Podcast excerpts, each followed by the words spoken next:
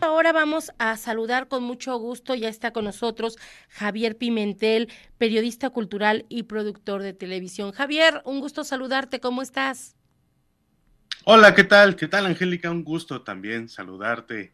Este, qué bueno verte otra vez por acá. Sí, ya tenía ratito, ahorita acá andamos supliendo un ratito a Nami, pero esperemos se, se recupere y se reincorpore pronto. Gracias, Javier. ¿De qué vamos a platicar, Javier? Eh, mira, eh, Angélica, hoy vamos a comentar este, uno de los ensayos que integran este libro, que es verdaderamente una maravilla, un, libro eh, interesante de Eduardo Subirats, una última visión del paraíso. Es un libro que se publicó el año 2004 y hoy vamos a comentar uno de los ensayos que es globalización y la destrucción de las memorias culturales. Eh, es, eh, por lo menos para mí, podría ser sin duda de los ensayos que integran este pequeño volumen, el, más, eh, el que más y mejor condensa las intenciones filosóficas de Eduardo Subirats, mucho más, Angélica, incluso que...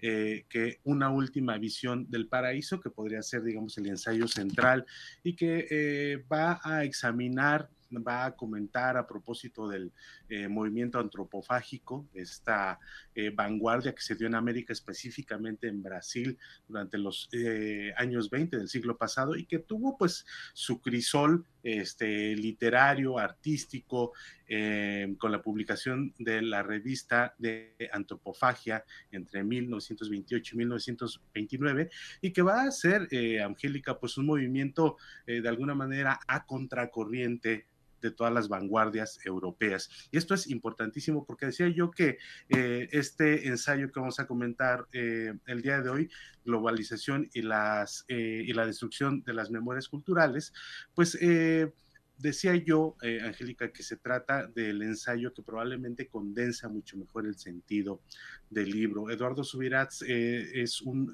filósofo que ha centrado buena parte de su producción, y esto es importante comentarlo, eh, dentro de la crítica al colonialismo en América. Esa es una parte importante de su trabajo. Y en este ensayo, bueno, pues eh, va, a, eh, va a brindar al lector esta perspectiva que es la que tuvo el mundo de Occidente cuando conquistó América y particularmente el pensamiento religioso. Digamos que dentro de la narrativa occidental o dentro de la narrativa cristiana, pues encontraron en, términos de fe, eh, un continente eh, sumergido en la barbarie. Y entonces viene el proceso de evangelización. Y esa es la crítica, o eh, uno de los puntos centrales de la crítica que hace Subirats precisamente al colonialismo, que se trató sobre todo de un proceso de evangelización completamente vertical.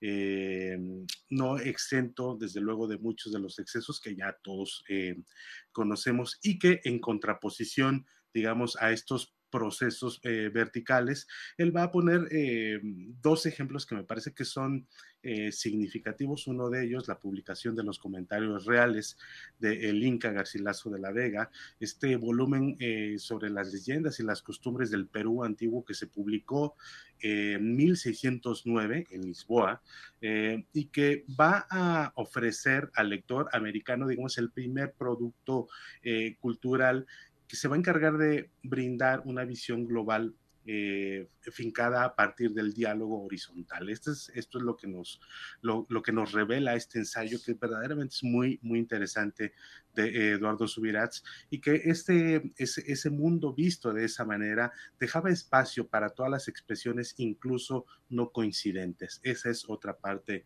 importante. Él ve en los comentarios reales un ejemplo en realidad de la modernidad que necesita el orbe.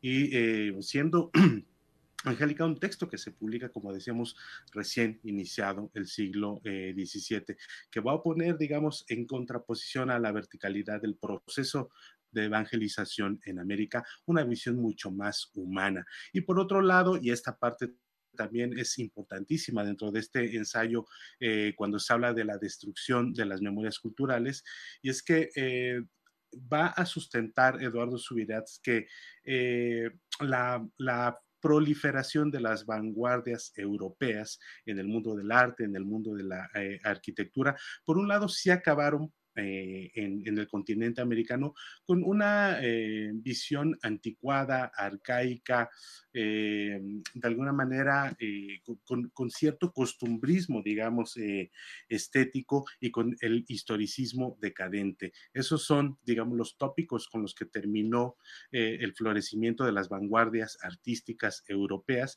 Hablamos de cubismo, de expresionismo, de funcionalismo, el dada, en fin, todas estas vanguardias que van a florecer en la primera mitad, eh, Angélica, del siglo XX, pero que por otro lado, y esto es interesante porque esto es algo que yo eh, he leído muy poco en otros lugares, que por otro lado es la aparición de estas vanguardias homologaron los valores estéticos en el mundo, de alguna manera eh, implementaron o el, lenguaje abstracto como canon dentro de la primera mitad del siglo XX y que esta homologación de valores estéticos de alguna manera minó las identidades locales.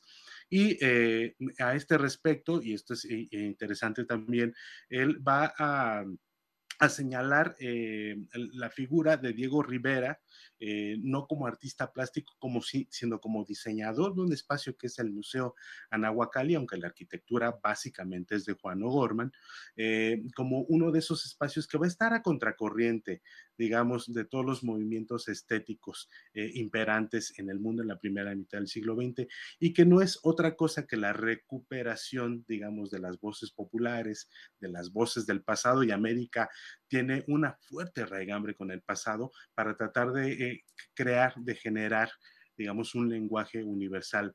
Eduardo Subirats va a ver en esto y, sobre todo en el movimiento antropofágico de eh, la década de los 20 del siglo pasado, encabezado por Osvaldo Andrade en Brasil, va a haber un, una, un verdadero movimiento alejado, digamos, de la mirada del academicismo, que trató de ver en el movimiento antropofágico, por ejemplo, trató de ver eh, una adaptación de las vanguardias europeas, digamos, a la circunstancia americana. Subirats dice que no, que es todo lo contrario, es un diálogo con el pasado activo para tratar de crear un lenguaje universal. Pues uno de los grandes ensayos, Angélica, que, que tiene este libro, eh, Una última visión del paraíso, un volumen publicado eh, el año 2004 eh, y que me parece que es una de las lecturas esenciales para saber, eh, para tratar de entender cuáles son, digamos, cuál es el pulso actual ¿no? del mundo en el que vivimos, Angélica. Javier, me llama mucho la atención esta parte, se dice pues muy fácil, pero ¿cómo logran precisamente homologar este lenguaje? Mira, lo que ocurrió es que las vanguardias europeas eh, incluso eh, si, digamos, estéticamente se diferenciaban de alguna manera, digamos, muy eh, explícita, ¿no? Hablamos de cubismo, hablamos de expresionismo, ¿no? El movimiento Dada, el movimiento nihilista, digamos que todas en, en conjunto, de alguna manera, trataron de ponderar el lenguaje abstracto, ¿no? el, aparecimiento del arte abstracto como un lenguaje universal. Eh, no obstante, que justamente terminando la, Segunda Guerra Mundial, eh, se propuso el International Style, ¿no? el estilo internacional dentro del mundo del arte, dentro del ámbito de la arquitectura, que floreció, pues desde luego, a lo largo de todo el orbe y que trataba, digamos, de eh, ponderar un lenguaje universal en términos estéticos para alejarnos de los nacionalismos en los que veían ellos el origen de las guerras. Pero eh, homologar, eh, y esto es lo que sostiene Eduardo Subirats, homologar digamos, las culturas, tiene que ver justamente con esto, con eh, la consideración de creer que el arte abstracto iba a ser el lenguaje, digamos, por antonomasia para el mundo del arte y para el mundo de la arquitectura durante el siglo XX. Por eso que Subirats, eh, eh, digamos, va a señalar dos movimientos estéticos interesantes, el movimiento antropofágico en Brasil y el florecimiento, digamos, de algunos artistas que presentaron una visión mucho más totalitaria, pero en su pasado histórico. Y decíamos que pasado histórico en América es precisamente lo que más hay. De alguna manera es lo que más nos une este, con, eh, no solo, digamos, con nuestra historia, sino también con nuestras costumbres, con nuestra cosmovisión, finalmente con una manera también de entender la vida, Angélica. De verdad que qué interesante lo que, lo que nos estás platicando, Javier, esta parte de, de alguna manera, ir viendo nuestros, eh, nuestros antecedentes, nuestra historia y vincularla con, con la actualidad qué complicado también al mismo tiempo y yo creo que va, va a ser una lectura recomendada y este ensayo en específico y este ensayo en específico porque sí te, te deja realmente una visión totalmente diferente a lo que venimos acostumbrados. Sí, exactamente, sobre todo, y con esto me gustaría terminar, Angélica, porque eh, eh, el año pasado, justamente en el, en el curso de una, de una discusión de carácter académico, eh, se pondrá mucho el tema de las ideologías y de las diferentes concepciones que se tiene sobre la historia, la teológica, la marxista, este, em, la visión constructivista de la historia, ¿no? Pero eh, yo señalaba en algún momento que justamente son, a pesar de, ser teorías que o funcionan o no, o han sido éxitos o han sido fracasos, aunque más han sido esto último, eh, se trata finalmente de visiones ancladas en una circunstancia nacional muy diferente a la nuestra. Esto es algo de lo que, eh, de lo que pondera mucho aquí Eduardo Subirats, eh, que em, Rivera, por ejemplo, va a criticar este, el, plagio eh, descarado de eh, concepciones artísticas que no están ancladas a una circunstancia nacional o de naturaleza, y que es precisamente eso lo que hace eh, que no pueda florecer el arte, digamos, de una manera genuina, y que en contraposición a este, a este plagio, a esta apropiación eh, sin, sin, ningún matiz de ideas de otra región, de otra latitud, pues se puede poner justamente también una mirada local que puede ser mucho, muy interesante y que puede aportar también, abonar mucho al diálogo de las ideas y también al diálogo de la creación artística. Angélica. Claro. Oye, este Javier, ¿dónde podemos encontrar este libro? Veo que lo tienes impreso, ¿solamente es este así o también lo podemos encontrar digital para consultar el ensayo? Mira, yo me supongo que debe haber en algún repositorio algunos de los ensayos o incluso la totalidad del libro, que es muy común ahora encontrarlos este, circulando en Internet. Este libro está publicado por el Fondo de Cultura eh, Económica y realmente, bueno, yo lo compré pues prácticamente hace, híjole, no sé, 15 años tal vez, eh, pero yo lo, en las visitas que hago frecuentemente a las librerías lo sigo viendo y además es un, eh, un, volumen publicado por el Fondo de Cultura Económica y para aquellos que vayan con su credencial de estudiante, bueno, es interesante e importante también comentar que eh, el Fondo de Cultura ofrece el 40% de descuento este, en sus publicaciones a los estudiantes o profesores con credencial vigente. Pero bueno, básicamente en cualquier librería, sobre todo en las librerías del Fondo de Cultura Económica, Angélica. Pues Javier, eh, una excelente oportunidad, una muy buena recomendación para, para esta, esta lectura y pues lo estaremos buscando. Te lo agradezco mucho, Javier. Te mando un abrazo. Gracias, gracias, Angélica. Un abrazo a todos. De vuelta a vida viendo, salud no faltando. Aquí nos vemos, nos escuchamos la siguiente semana.